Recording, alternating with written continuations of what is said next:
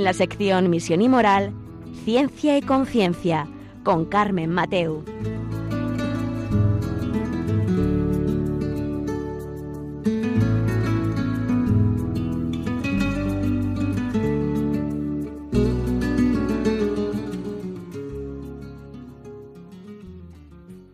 Buenas tardes, queridos oyentes. Un miércoles más, aquí estamos en Ciencia y Conciencia, un programa que hacemos desde el Observatorio de Bioética de la Universidad Católica de Valencia y hoy nos acoge especialmente la parroquia de San Miguel y San Sebastián en sus locales. Eh, hoy vamos a dedicar este programa, como no, como lo podíamos hacer en un programa sobre bioética, vamos a dedicarlo a la vida. Eh, por tantos acontecimientos que nos, nos van pasando, eh, medios de comunicación que nos cuentan, hoy es muy importante también destacar el valor de la vida en, todas sus fases.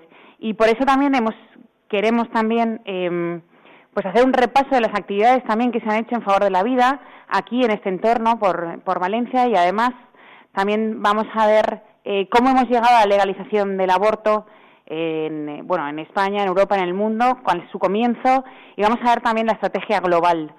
Y luego también podemos bajarlo un poco al día a día, ¿no? ¿Qué es lo que vivimos y cuáles son los ataques reales hoy en pequeña escala también, con nombres y apellidos. Ahora mismo, enseguida, eh, os presento a los invitados.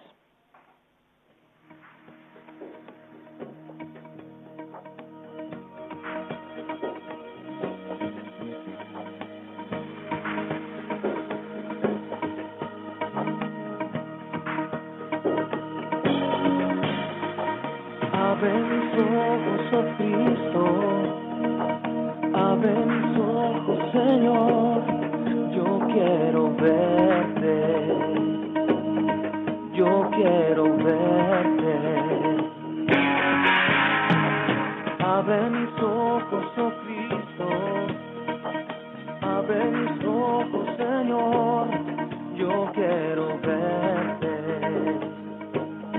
yo quiero verte, yo quiero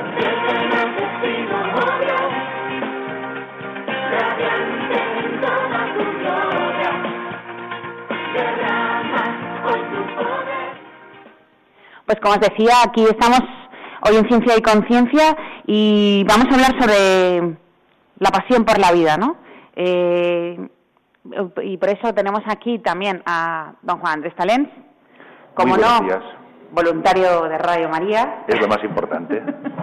es el párroco de, de, San Miguel y San Sebastián, también es decano de la sección española de Juan Pablo II, del Instituto Pontificio Juan Pablo II, y director del Secretariado de, para la Defensa de la Vida. Y también tenemos con nosotros a Francisco Jiménez Ambel, que él es doctor en Derecho, abogado en ejercicio y profesor también de Política Familiar en el Instituto Juan Pablo II. Buenas tardes. Muy buenas tardes, gracias por invitarme. Ah, encantados estamos y seguro que terminamos más encantados todavía. Pues eh, Juan Andrés, em, la verdad es que eh, habéis organizado una semana por la vida en el que em, pues bueno, hemos podido ver incluso hasta proyecciones de películas, o sea que ya nos, nos ya no vamos simplemente a, dar unas pequeñas charlas o, hablar con gente, sino que nos estamos profesionalizando mucho. Es que la causa de la vida cada vez tiene más envergadura. ¿eh? y además es muy bonito el título Distintos y Necesarios, Vidas con Sentido. Efectivamente. Nosotros hemos partido de la nota de los obispos de la Comisión Episcopal de la Familia y Defensa de la Vida, que este año tenía como lema Educar para coger el don de la vida. Pero en ese texto mismo es donde se dice que los seres humanos todos somos igualmente dignos y valiosos. Hemos hecho la aplicación de este párrafo de la nota de los obispos a eh, lo que supone la situación del aborto terapéutico, así llamado, que está haciendo realmente estragos en la población Down y en otras minorías que realmente dan lugar a un nuevo racismo, ¿no? Es un racismo del siglo XXI realmente lamentable, ¿no? Entonces, que poder poner voz a estas personas eh, que, cuya, digna, cuya vida es dignísima y digna de ser vivida sobre todo, a pesar de que algunos piensan lo contrario, y ese ha sido un poco el leitmotiv que nos ha ido dando lugar a distintos actos que han sido, la verdad, nos han dejado un recuerdo muy, muy dulce uno de los cuales es el que ha protagonizado don Francisco Jiménez Amel, que verá después. Ya, luego nos contará, luego nos contará. Pero, hay una de las novedades, yo creo que en esta Semana por la Vida, eh, que habéis organizado, que es desde distintos ángulos. O sea, habéis tocado el científico con el diagnóstico genético translacional, el educativo, el de enseñando a vivir. Claro, claro. Eh, el tema que hemos visto también de la em, proyección, luego un concurso de dibujo. Sí, sí, sí, sí. O sea que es como interdisciplinar, intersocial. Es como la familia, aquí entra todo. la defensa de la vida es una causa de humanidad. ¿eh? Entonces, evidentemente, estamos muy contentos porque tenemos una plataforma con, con entidades católicas, confesionales, con entidades no confesionales incluso con una asociación evangélica. Desde el año pasado colabora con nosotros. Eh, realmente es algo que abarca todo el ámbito de lo que es el corazón humano que es sensible a, la belleza y a la verdad y a la bondad de Dios. De todo esto que destacarías de, esta semana que habéis dedicado a, ensalzar la vida, por así decirlo, ¿qué es lo que más destacarías? Bueno, pues yo destacaría el testimonio de las familias, ¿no? O sea, uno de los puntos que, que incidió también don, don Antonio Cañizares, arzobispo este año, ha sido precisamente el poner en valor las familias que eh, acogen el don de la vida incondicionalmente, ¿eh? de tal modo que ha participado muy activamente la sección Fe y Luz, que es de familias con niños discapacitados, y realmente ha sido una belleza, ¿no? Una belleza por la alegría que ellos han aportado. Han sido los más fieles, han venido todos los actos. ¿eh? Y bueno, desde el primer día en que ya se dio este, la proyección de este documental que ha patrocinado Asin Down, eh, y es que contó con la presencia de la directora de Asin Down Valencia, que es una señora que es funcionaria y es el síndrome Down, ¿no? Y ella misma, pues, tuvo una intervención muy agradable, muy acertada, y eh, pudimos ver cómo realmente hay mucha gente que está poniendo eh, digamos, en valor en sus propias existencias lo que es el Evangelio de la vida. ¿Y ves que mm, poco a poco salimos adelante? ¿Poco a poco la gente eh, interactúa más con este tema de la vida? Bueno, yo me quedé sorprendido, ¿eh? La verdad, por ejemplo, eh, la intervención que tuvo el entrenador de este equipo EDI, que es un equipo que forma parte del Levante Unión Deportiva, pero que es para personas con discapacidad, bueno, pues la verdad es que un testimonio precioso y es algo que va a más, ¿no? ¿Eh? y la verdad es que yo me quedé muy, muy gratamente sorprendido. Qué gran iniciativa, no sabía que un club de primera... Sí, sí, así, lo, es, así tenga un equipo... Sí, sí, sí. Y aunque ellos fueron pioneros, lo que me contaba, cada vez se está sumando más gente, es una cosa que tiene futuro, efectivamente. Bueno, y una de esas intervenciones, de esas conferencias fue eh, la estrategia global del, aborto, clave es la sentencia Roe versus Wade, que dio aquí Francisco Jiménez Amel. Em, durante esta intervención, em, bueno, yo creo que contó más o menos, ¿no? Desde, desde esta sentencia, no, desde anteriormente, cómo más o menos hay una estrategia para llegar a la legalización total, libre, de, o, bueno, no, voy a adentrarme un poco, para crear el derecho humano como aborto. ¿O es un paso más? Sí, vamos a ver. No, sé de cuánto tiempo dispongo ni si sabré explicar lo que he tratado de aclararme a mí mismo. O sea, hmm. si yo me pongo en la desembocadura del Amazonas y en vez de agua dulce viene un río de sangre, eh, mi obligación es remontar el curso del río y averiguar eh, en qué fuentes, hasta dónde llega y dónde nace, ¿no? Eh, aunque llevo mucho tiempo estudiando estas cosas, realmente no me había preocupado de la fuente más lejana en la desembocadura, ¿no? Respecto a la desembocadura. Partimos de que en estos momentos se habla oficialmente entre 50 y 60 millones de abortos al año. Se habla de que uno de cada tres embarazos puede terminar en un aborto. O sea, verdaderamente eh, la humanidad está trastornada. O sea, si el lugar más seguro del mundo, que es el claustro materno, según dijo San Juan Pablo II, se ha vuelto el lugar más peligroso, con más riesgo de muerte, uno de cada tres, realmente todo el orden eh, y toda nuestra existencia está subvertida. No hay otro tema más importante que estudiar, que analizar, que indagar para saber de dónde viene esto. Bien, remontando el curso este de sangre que es el reguero del aborto en todo el mundo, eh, es cierto que está citada muchas veces la sentencia esta Roe versus Wade, escrito Bade con W, para que los que hayan visto. Eh, curiosamente, yo eh, tengo preparado un artículo, se va a publicar en, un libro inminente en homenaje a un profesor de la Facultad de Teología de aquí de Valencia, y con posterioridad a esto se ha sabido que una sobrina de Martin Luther King, quiere hacer una película sobre este caso. El caso Roe es sorprendentemente eh, desconocido y empezó por acusarme a mí mismo. O sea, eh, a mí me ha parecido imperdonable que yo haya convivido tanto tiempo con la ignorancia sobre este caso.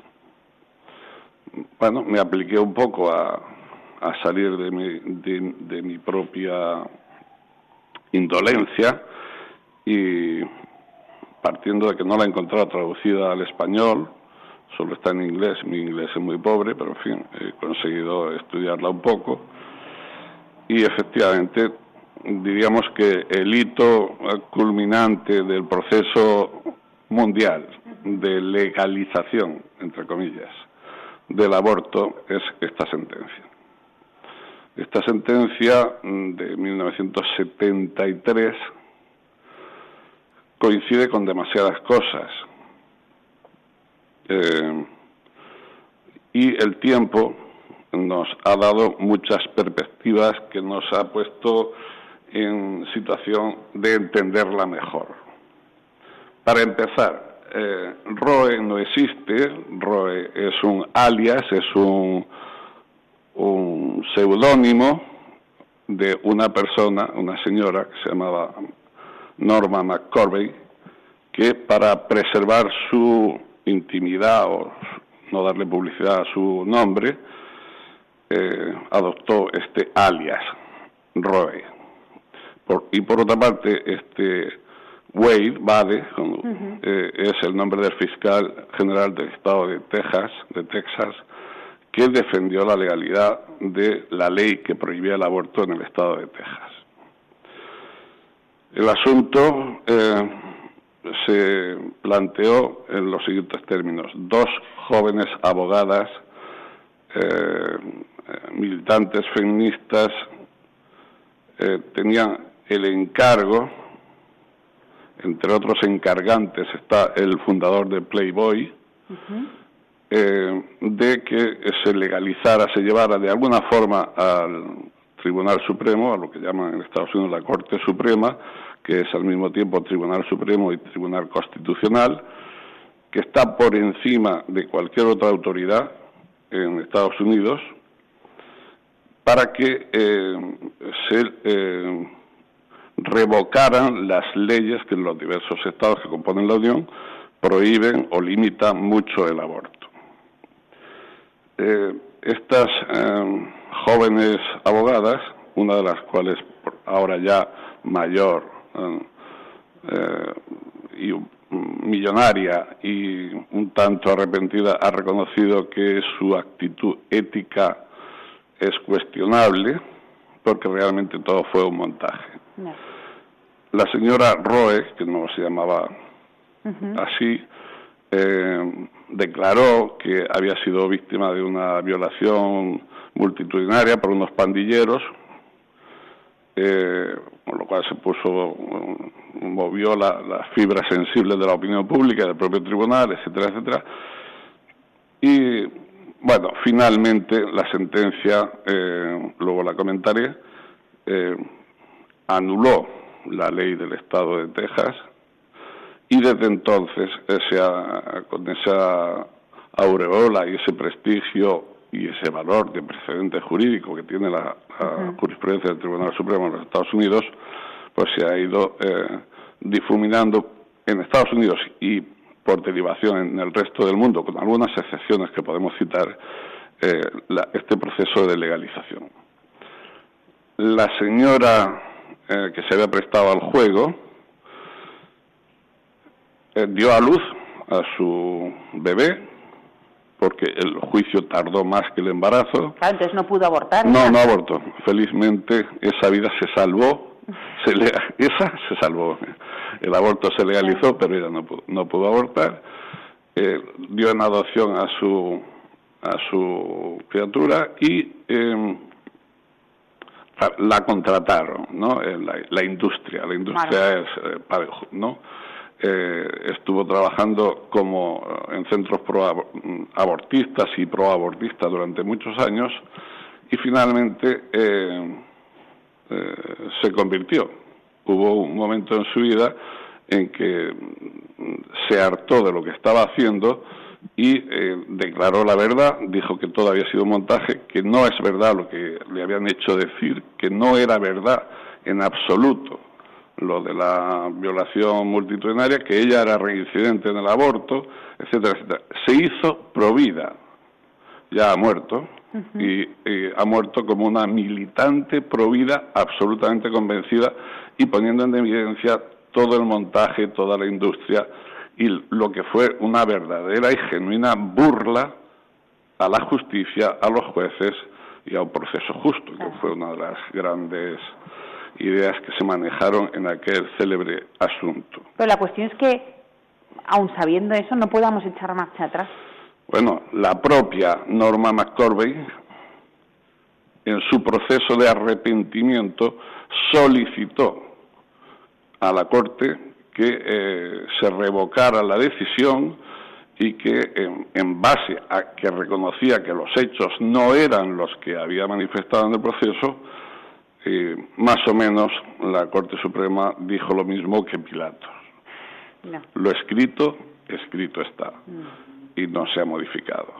O sea, está claro que triunfó eh, la causa de la legalización, que todo fue un pretexto, pero que si no hubiera sido ese, hubiera sido otro, porque todo formaba parte de una ingente campaña que ha movilizado una ingente cantidad de recursos de todo tipo, empezando por los económicos. Claro, claro.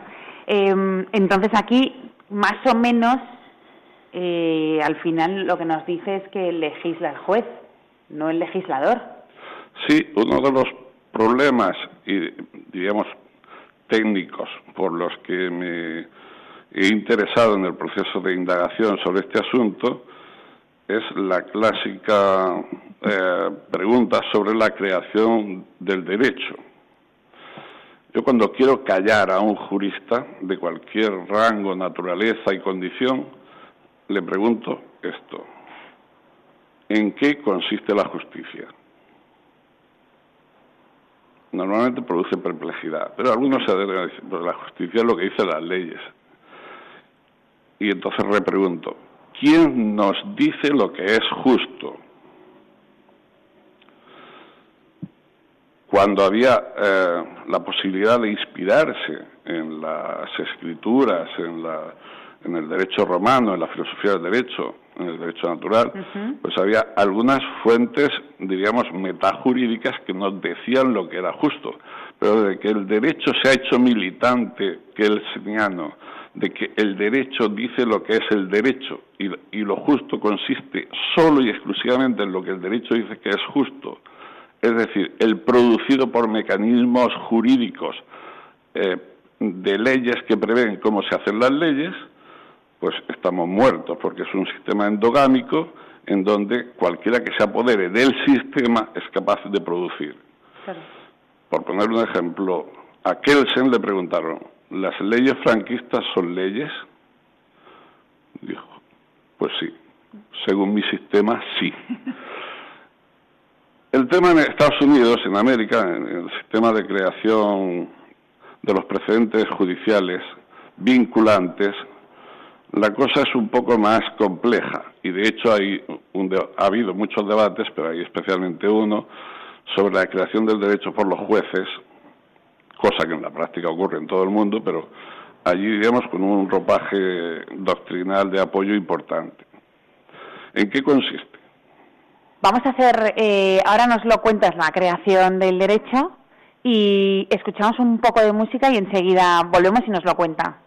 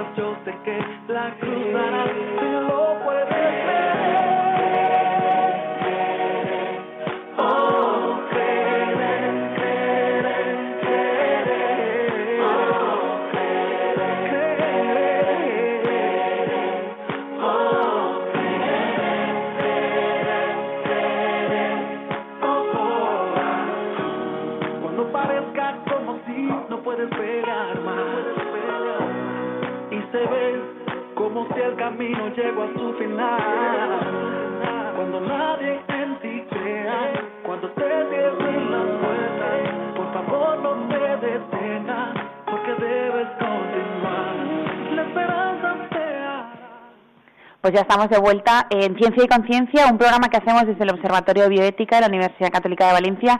Y hoy estamos aquí en que nos han acogido en la parroquia de San Miguel y San Sebastián. Y estamos hablando con el doctor en Derecho Francisco Jiménez Ambel, que nos está contando eh, la estrategia global del aborto, ¿no? Eh, las claves para entender esta estrategia y esta legalización, me atrevo a decir, mundial, ¿no? Eh, y nos hemos quedado justo en la parte en la, en la que hablabas de la creación del derecho en Estados Unidos. Efectivamente. Sí, eh, es algo que se conoce o se puede reducir a una palabra, eh, que es el, sociologismo jurídico. Según eh, esta construcción, se puede llegar a, entender que no existe la justicia y por justicia solo podemos tomar en consideración aquello que los jueces declaran que es justo.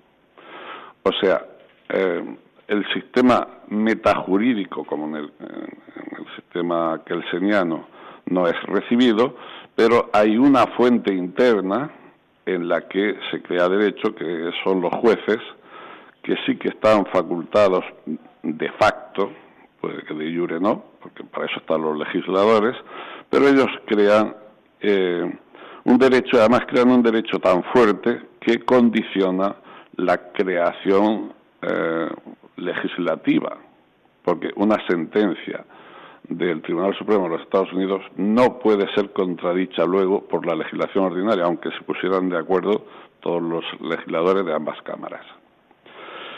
Bien, esta, no, esta estrategia de llevar a la Corte Suprema era eh, evidente, eh, estaba en medio de una gran polémica, por supuesto. El Tribunal, la Corte Suprema está compuesta por nueve jueces. Eh, eh, esta sentencia famosa Roe la votaron siete contra dos, hubo una gran polémica. El ponente eh, parece ser que no acaba de entender bien lo que eh, lo que se le pedía y los resultados de lo que hizo. Eh, lo cierto es que en estos momentos es eh, una de las dos grandes sentencias que se citan como, como columnas de edificación del propio Tribunal Supremo de los Estados Unidos. ¿eh?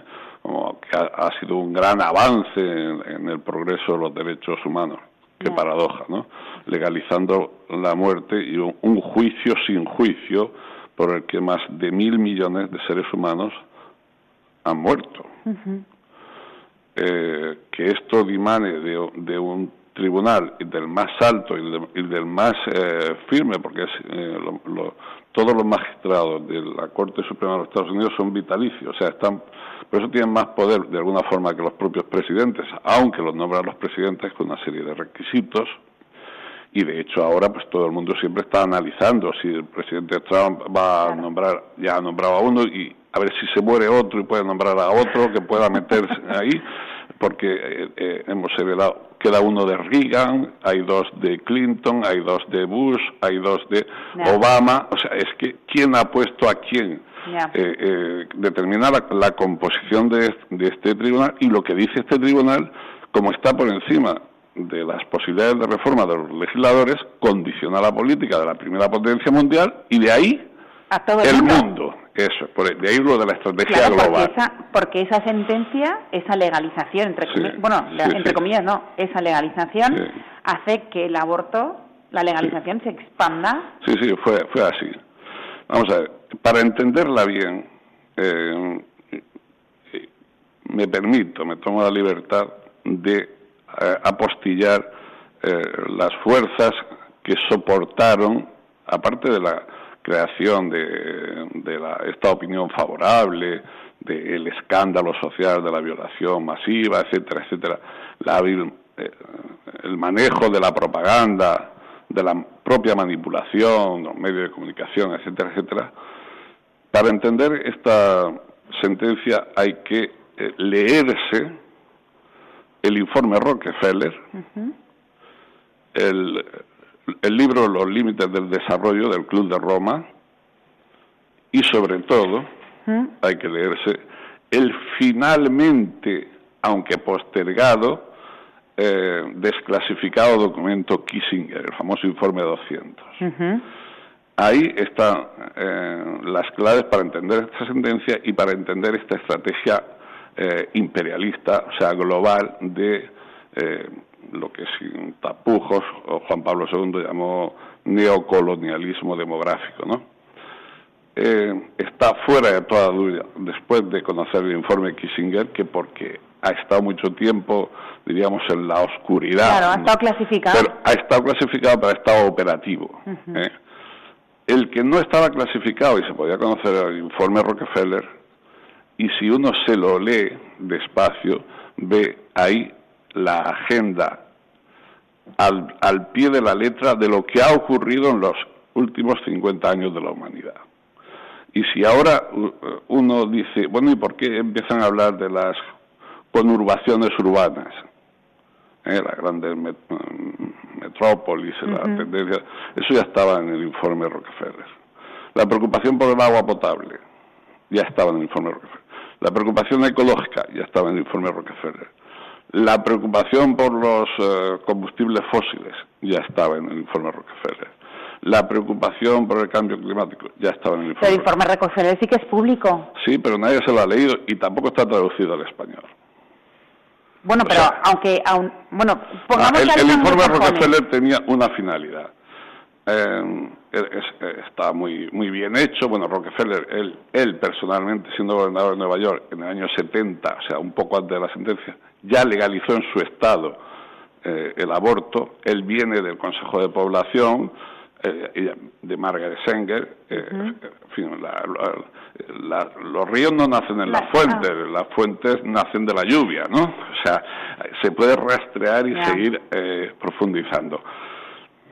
El informe Rockefeller, efectivamente, lo que amenaza es la progresión del crecimiento de la población en Estados Unidos, que especialmente era negra e hispana. Entonces, eh, dice, bueno, Estados Unidos ha pasado muy rápidamente de los 100 millones de habitantes, se ha precipitado sobre la raya de los 200 de una forma eh, veloz, los 300 los va a alcanzar ya, lo decía en el informe, y nos vamos a plantar en 400, ya en este siglo, decía, en this century, y, pintaba un gráfico al final del informe en el que en el 2070 los Estados Unidos tendrían 900 millones de habitantes. Eso eh, producía pavor, pero se reconducía a una sola consigna. Todos estos males y todas estas desgracias que se abatirán sobre nosotros, que de ricos vamos a ser pobres y de tener un crecimiento y un bienestar y un estilo americano de vida y todo esto, el objetivo es muy simple, pasar de un promedio de tres hijos por mujer a dos hijos por mujer. Eh, convencemos a la población de que en promedio las familias, en vez de componerse de tres miembros, se compone de dos, se habrá ralentizado y se habrá hecho razonable el procedimiento de forma, además daban cifras exactas, creo recordar, estoy citando de memoria, para el, dos, el 2013-2014 tendríamos los 300 millones de habitantes. Bueno, en el 2013-2014 han tenido 315, mm, porque el tema de la... Porque había un ceteris paribus, que decir, eh, dejando constantes eh, otras variables, especialmente dos, la longevidad y la inmigración. Es obvio que esas dos variables han contribuido a, que se les haya ido un poco, pero vamos, tolerable. Lo de los 300 se ha convertido en 315 en la fecha prevista, pero lo que sí ha sido un éxito de la propaganda a nivel de Estados Unidos y a nivel mundial es lo de rebajar de 3 a 2. Lo han conseguido en Estados Unidos. El problema es que en el resto del mundo, donde se ha predicado esta misma doctrina, donde se ha exportado esta limitación de los nacimientos, impulsando sobre todo la contracción que había sido hecha de encargo, ¿eh? la píldora anticonceptiva es un encargo, eh, el aborto y el ocultado mecanismo nazi de la esterilización. Por tanto, se, recurría a los tres, pero era innombrable la esterilización porque tenía resonancias nazis. No queda... Pero los tres instrumentos han funcionado al unísono como una orquesta perfectamente afinada. Y has, y has dejado, has matizado bien el tema del encargo de la contracepción. Sí, sí, sí. sí, el encargo directo de... De una magnate de la industria norteamericana que a su vez provocó dos sentencias de la Corte Suprema, una eh, en la que el tribunal decidió que había que proveer de medios anticonceptivos a los matrimonios y unos meses más tarde la lógica y esperable sentencia que decía por favor, no podemos discriminar a los no casados, con lo cual lo que hemos permitido en la alcoba conyugal, permitámoselo a todo el mundo. Entonces, primero vino la legalización de la anticoncepción, luego vino la de el aborto y la esterilización anda por vericuetos muy extraños, pero si se me permite decirlo, diré que la más peligrosa, la más imperceptible y la más dura de las esterilizaciones es la que estamos padeciendo, que es la esterilización psicológica. A esa podríamos dedicarle también un programa. Pero eso que dices de la esterilización me recuerda, o sea, me recuerda tampoco, pero es muy actual. Y es muy actual y que hoy, aquí en casa, lo estamos viviendo, porque mm, vas a dar a luz y te lo ofrecen. ¿Eh? Si quieres, ya que estás aquí, ya que estás aquí, te... Sí, sí, por favor, por favor. He oído expresiones casi soeces, ¿no? decir, ¿quiere que la apañe? Sí, eso lo he oído. Sí, sí, sí, sí. ¿Esto qué significa? Pues no, porque ya que estás aquí. Claro, ya una cesárea ya está abierto, ya es muy fácil, sí, efectivamente. Entonces, pues es algo, pero muy... Pero esa, es la, esa, es la, esterilización... Psicológica. Médica, no, la ah. psicológica es la de que y yo no te he dicho que no tengas hijos, pero saca tú la conclusión si los hijos son una complicación eh, económica, eh, pedagógica, sanitaria, eh, qué mundo les estamos dejando, no van a poder vivir. Su cuerpo. su cuerpo, el suyo, su salud, sus genes, la la crisis de identidad, etcétera, etcétera. Yo para que a mi hijo le, lo sometan a una hormonación tal, yo para eso no, etcétera, etcétera. O sea, es tal y de tal intensidad y tan abundante los mensajes, eh, mm, para que no directivamente, sino, no, o sea, no directamente, no hagas esto, no, sino yo te planteo los datos, saca tú la conclusión. Tú verás si, si te conviene tener un hijo o si lo vas a tener o qué.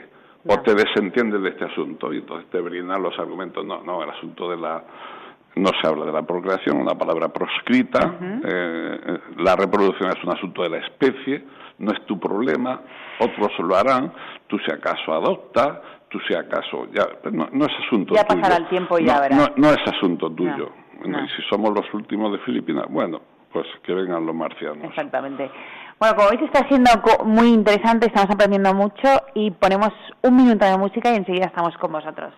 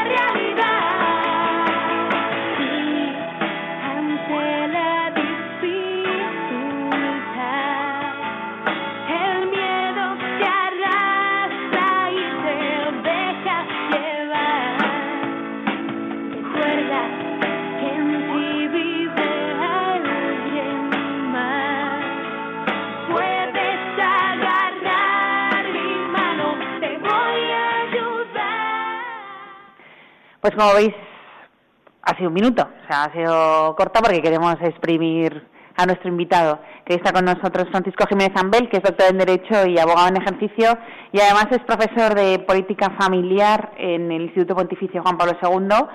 Y bueno, es que está siendo muy interesante que hemos pasado desde cómo se ha llegado, eh, cómo la estrategia global en favor del aborto nos ha llevado a una sentencia, esa sentencia al resto del mundo, y cómo del resto del mundo hemos llegado eh, a ver eh, cómo se pone esto en práctica, ¿no? Y mm, es verdad que nos hemos quedado en el tema de la esterilización, la reducción de la población, de que no ser muchos, y eso ha calado mucho también en Europa, no solo es en Estados Unidos.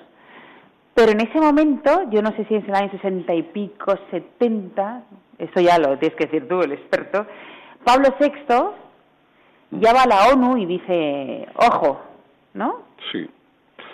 Vamos a ver. Eh, el tema de la supuesta explosión demográfica o bomba demográfica, como le gustó decir luego al Club de Roma, etcétera, eh, estaba eh, latente eh, porque la, la, aparición de la píldora había removido el concilio. En el, en, el, concilio hubo padres conciliares que decían, bueno, pues esta es la solución que estábamos esperando durante siglos, ¿no? Pero Pablo VI eh, asumió el asunto, como se sabe, y dijo, no, no, este tema lo, lo trato yo y, lo desarrolló eh, en la famosa encíclica Humane Vitae, que vamos a celebrar su 50 aniversario. Y que al final se queda actual. Sí, absolutamente. Eh, como ha dicho San Juan Pablo II, fue una encíclica profética, en el doble sentido de, de que penetra en lo profundo, que es lo que hace el profeta, o sea, que hace un análisis eh, mucho más allá de las apariencias, que va a, lo hondo, y al mismo tiempo que vaticina. La gente tiene el, segundo concepto más claro, el profeta es el que adivina el futuro, ¿no? Pero no, no es tanto eso como eh, el profeta que te, te, delata, te denuncia la verdad profunda, lo que hay como, como Natán a David, ¿no? Tú eres ese, ¿no? Bueno, pues en ese sentido es absolutamente profética la, la, encíclica de Pablo VI. Pero Pablo VI eh, hizo un, valiente, decidido y poco citado, pero, importantísimo discurso en la propia Asamblea de Naciones Unidas en el año 65. Y dijo la frase eh, inmejorable de que no caigan ustedes en la tentación de limitar el número de los invitados al convite de la vida. O sea, que se hable de desarrollo, que se hable de aumento de la riqueza, de reparto de la riqueza, hablen de lo que quieran, pero no limiten el número de los invitados al convite de la vida. Parece ser que la humanidad optó por el camino inverso. En realidad. Para la, para la pequeña anécdota diré que el propio señor Rockefeller se personó en Roma y personalmente le dijo a Pablo VI, tengo entendido que usted está preparando una encíclica en la que eh, viene a decir que no son lícitos los medios anticonceptivos, etc. Usted no puede sacar esa encíclica. Pablo VI le dijo al todopoderoso señor Rockefeller, la voy a sacar, y la sacó. Otra cosa es que haya habido países enteros, conferencias episcopales, eh, órdenes religiosas, colegios, instituciones, universidades, que hayan, producido lo que se llama el disenso moral, que no han aceptado, no han llegado a, recibir esta encíclica, pero es un magisterio indeleble, vamos. Pero claro, Rockefeller era el amo del mundo. Eh. Pues, ¿Me vas a decir tú a mí que no voy a ir yo allí y lo voy a decir? Sí, sí. Al final pero bueno, para todos nuestros oyentes, si quieren participar o hacer cualquier pregunta a nuestro invitado, pueden llamar al 91 005 9419. 91 005 9419. Eh, y bueno, y llegados a. Bueno, también.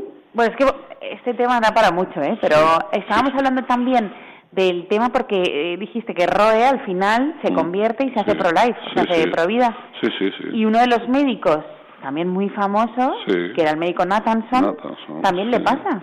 Sí, sí, el doctor Nathanson es otro, eh, si, prácticamente todos los que participan en un bando, cuando ven la monstruosidad de lo que han hecho, se... El problema es que pasan muchos años. La historia, la sí, la historia de Nathanson es, es espeluznante, pero es interesantísima. O sea, este es un estudiante de medicina que dejó embarazada a su, a su novia, eh, le pidió ayuda a su padre, eran judíos, le pidió ayuda para que le resolviera el problema y su padre no estuvo muy colaborador y finalmente él, eh, siendo estudiante, practicó el primer aborto. A, su, practicó, a su propia novia, sí, sí, lo, lo, ha contado en su libro de memorias, que es impresionante.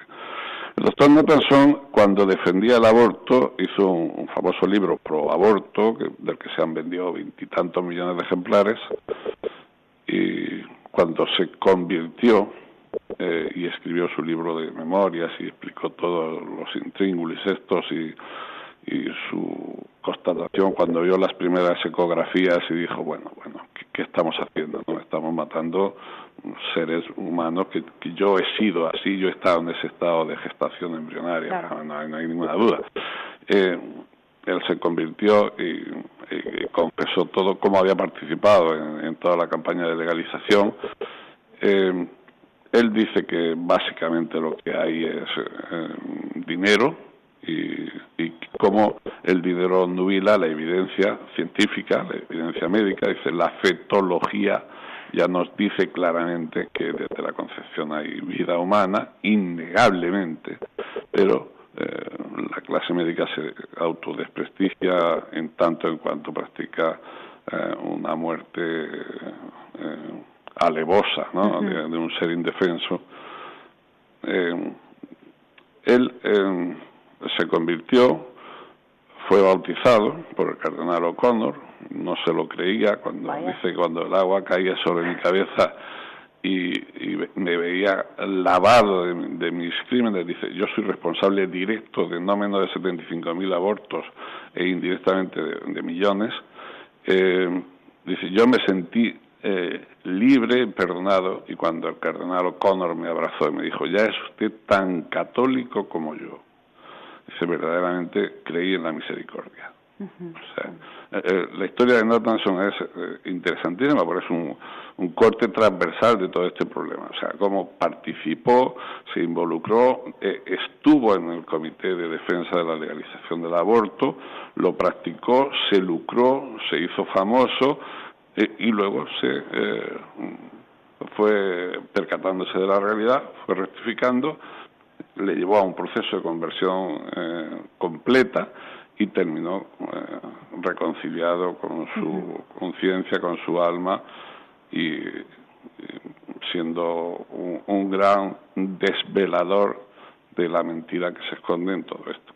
Ahora que has dicho lo de, lo de los médicos, lo de la clase médica, se me despierta también la conciencia con el niño de Alfie Evans, ah, este niño inglés, ¿no? Que que me llama mucho la atención que el año pasado, que ya vivimos otro caso de estos, que era el único que había, y resulta que no es el único, ¿no? O sea, sí que van saliendo, o sea, que es, no es que sea habitual, pero, pero vamos, que nos están mintiendo.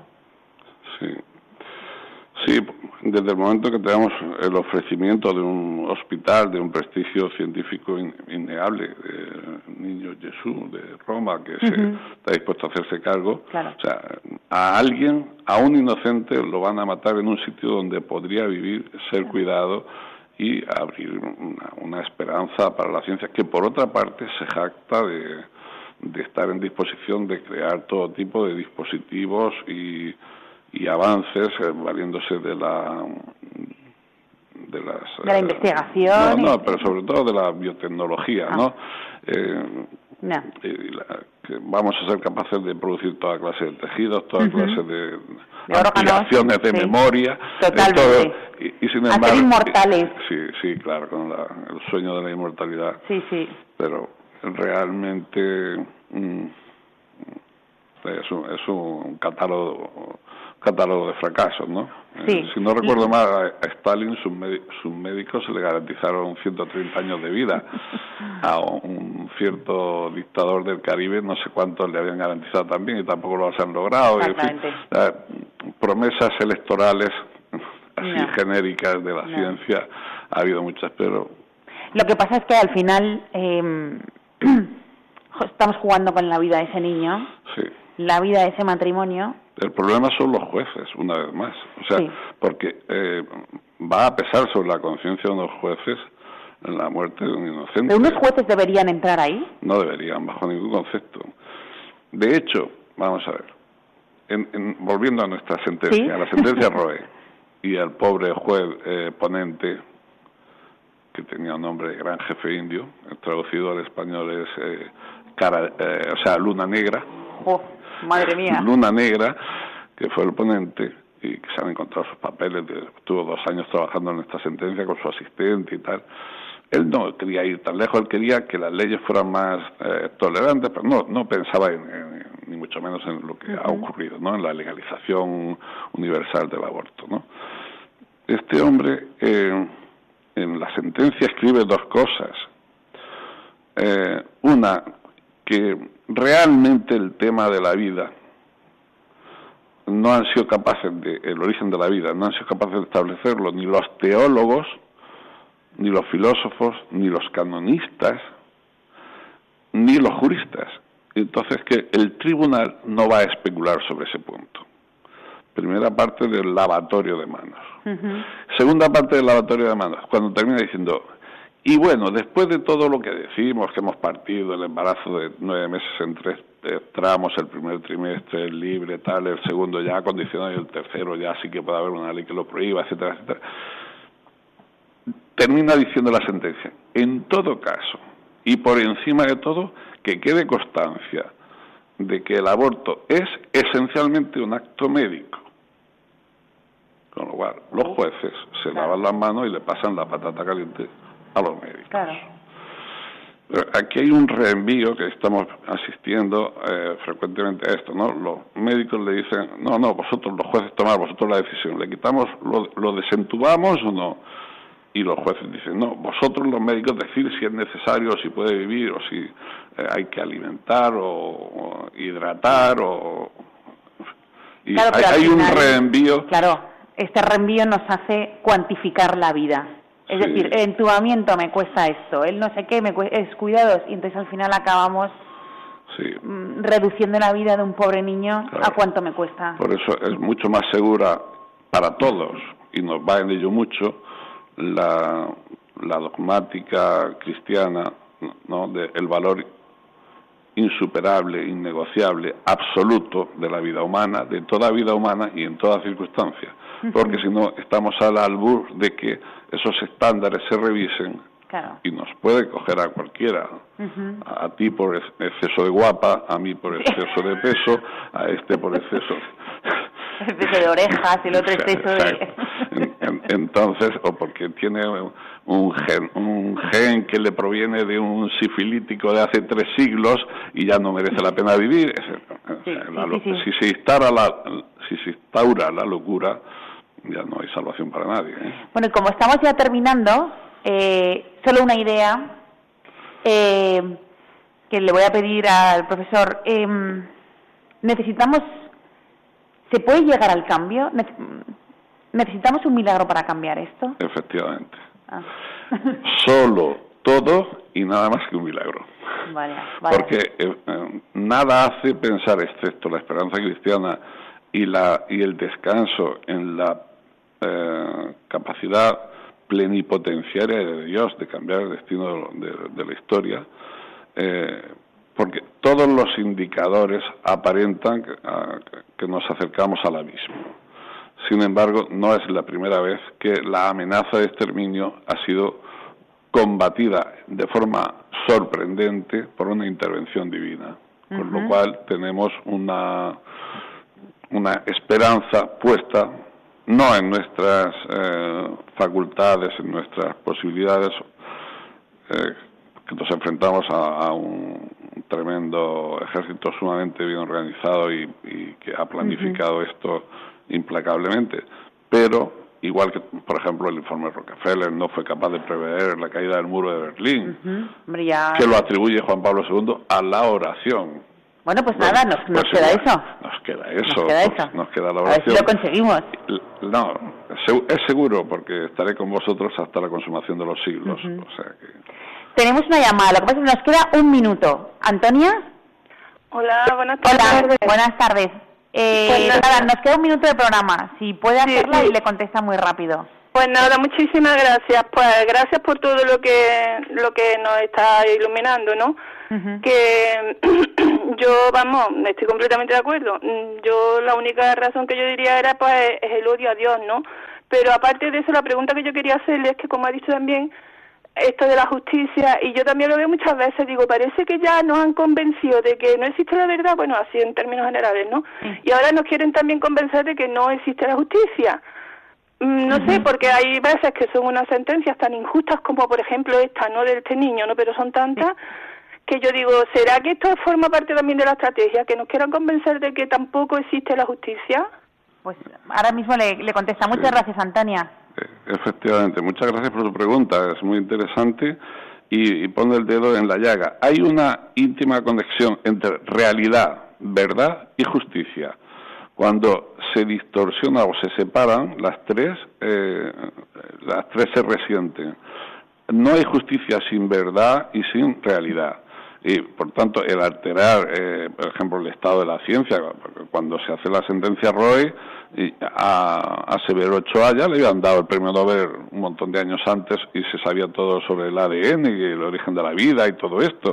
O sea, esa sentencia cita un atlas médico de 1965, vamos, un poco menos que un que un, un, librito escolar cuando tenía eh, cuando la ciencia ya estaba a, otro nivel no pero bueno el negar la evidencia el negar la realidad forma parte siempre de la mentira. Entonces el alejarse de la realidad y de la verdad comporta el alejarse de la justicia. El negar la realidad negar la verdad negar por ejemplo el concepto propio de naturaleza hace que también se empiece a negar la verdad. Y todo este cuento, de, cuando ponen a rodar esta terminología de la posverdad y todo esto, en realidad están haciendo desistir a la humanidad de, que es posible la justicia asentada en la verdad y en la realidad. Bueno, pues eh, no podemos alargarnos más. El tiempo es el tiempo y este sí que nos, nos lleva al final. Eh, muchísimas gracias, Francisco, por estar con nosotros.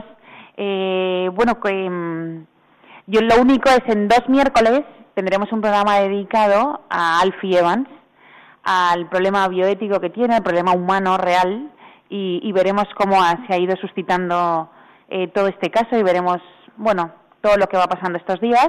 Le vamos a dedicar una hora completa. Lo que sí es que, mm, bueno, no, lo único que podemos hacer es rezar, ¿no? Rezaremos por él, por su vida, por sus padres y sobre todo para el discernimiento y la sabiduría que puedan tener esos jueces y esos médicos que están ahí, ¿no? Ojalá. Para que tengan en el último momento la asistencia del Espíritu Santo y que los lleve a una buena decisión. Y por lo menos sea digna esa vida. Sí, sí. Por ejemplo, el Tribunal Constitucional alemán se ha revelado, diríamos, contra la doctrina Roe y ha dicho, no, no, hay un niño en el vientre de su madre del, desde el minuto uno eh, no, no un feto, no cualquier otro eufemismo, ¿no? O sea, sí que existe la posibilidad de que eh, jueces valientes se enfrenten y igual que los dos votos disidentes que hubo en la sentencia, que escribieron unos votos particulares sumamente interesantes, ¿no? O sea, no está todo perdido, ni mucho menos. Pues nada, vamos a por ello. Gracias por, por, invitarme. Enhorabuena por el programa y seguir trabajando. Muy bien, contigo. Nada, pues vamos a por ello y a ver si lo conseguimos. Venga, y si no, seguiremos adelante. Nos vemos en 15 días y muchas gracias a Ángelo y a Fernando por hacer realidad el programa. Hasta luego.